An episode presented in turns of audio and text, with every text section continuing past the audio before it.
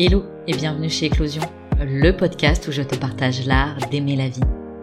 Moi c'est Chloé, praticienne en soins énergétiques. J'accompagne ceux qui le souhaitent à prendre conscience de leur potentiel et à faire rayonner leur lumière. Ici, je te propose des pistes et sujets de réflexion pour éclore à toi-même et faire éclore tes projets et aspirations. Si tu souhaites faire le plein de bonnes vibes, d'inspiration et de motivation, compte jusqu'à 3 et ensemble, on y va.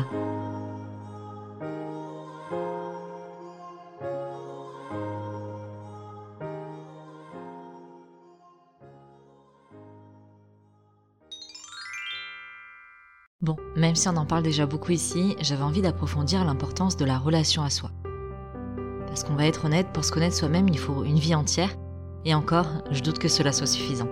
Parce qu'on évolue en permanence et que même si notre fond reste le même, la forme change, se transforme, créant des subtilités, des nuances. Alors, comment on peut faire pour mieux se connaître? Je veux dire, pour se connaître plutôt bien, parce qu'encore une fois, pour être honnête, se connaître à 100%, ça n'existe pas. Ou rarement. En général, on dit ça quand on veut flatter notre ego. Déjà, on peut se demander ce qu'on aime, ce qu'on n'aime pas. Pas juste dans les goûts, dans les couleurs. Regardez au-delà de ça, c'est quoi qui laisse dessiner un sourire sur notre visage sans qu'on s'en rende compte? C'est quoi qui nous fatigue avant même de le faire, juste en y pensant? Prendre du recul pour prendre conscience de nos qualités, mais aussi de nos défauts. Observer nos modes de fonctionnement.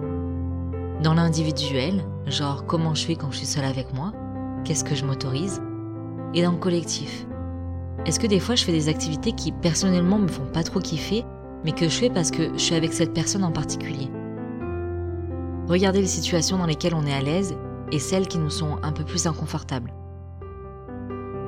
Le but dans tout ça, c'est pas de cocher des cases bien, pas bien. Juste observer pour apprendre à mieux se connaître. Il y a tout un tas de questions qu'on peut se poser pour cela. Alors, tu le sais déjà, mais au cas où je te le rappelle, moi je suis pas là pour apporter des réponses, ni même pour te dire quelles questions il faut se poser. Il y a un tas de choses à expérimenter et peut-être même qu'on peut se poser des questions sans chercher les réponses. Juste vivre et expérimenter avec les questions. Là où la connaissance de soi est importante, c'est que je pense que plus on se connaît, plus on sait comment travailler avec soi. Mais aussi parce qu'ainsi, on laisse moins la possibilité aux autres de nous dicter comment faire notre vie, qui être, consciemment ou inconsciemment. Combien de fois on a laissé un inconnu nous faire penser qu'on n'était pas assez ceci, ou pas assez cela? Combien de fois on a laissé notre boss nous faire croire qu'on n'était pas assez compétent pour avoir une promotion? Alors, on va pas jusqu'à dire que la remise en question n'est pas quelque chose de nécessaire dans notre évolution. Loin de là, je pense que c'est un de nos meilleurs atouts. Mais avant de nous remettre nous-mêmes en question, peut-être que des fois c'est bien de remettre ce que dit l'autre en question. Et je dis bien ce qu'il dit, pas ce qu'il est. Parce que ça, ça regarde que lui. Alors je te l'accorde, ça fait un peu écho à ce qu'on dit dans l'épisode sur la vie des autres, l'épisode numéro 17. D'ailleurs, je t'invite à l'écouter si c'est pas déjà fait, ou tu peux aussi le réécouter si t'en as envie. Ce que j'ai envie qu'on se rappelle ensemble cette semaine, ou plutôt le challenge que j'aimerais qu'on se lance, c'est d'avoir l'audace de croire en la légitimité de notre être-té. S'autoriser à penser différemment, à expérimenter hors des chemins battus si l'aventure y appelle nos cœurs. Donner autant de crédit à notre avis qu'à celui qu'on laisse aux autres, voire peut-être même plus. Parce que c'est fou quand même la manière qu'on a d'accepter plus facilement la critique que le compliment. De croire plus facilement en notre échec qu'à notre réussite. De penser plus facilement à la difficulté qu'à la facilité alors viens, aujourd'hui on arrête et on ose croire en nos possibles. Mais on fait comment pour arrêter d'ailleurs? Pour reprendre Romain Fressinet, je dirais qu'il suffit d'arrêter de continuer.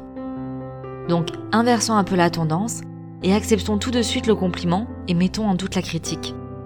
Croyons en notre réussite et doutons de notre échec. Pensons à la facilité avant la difficulté. Bref, soyons audacieux et changeons un peu les codes.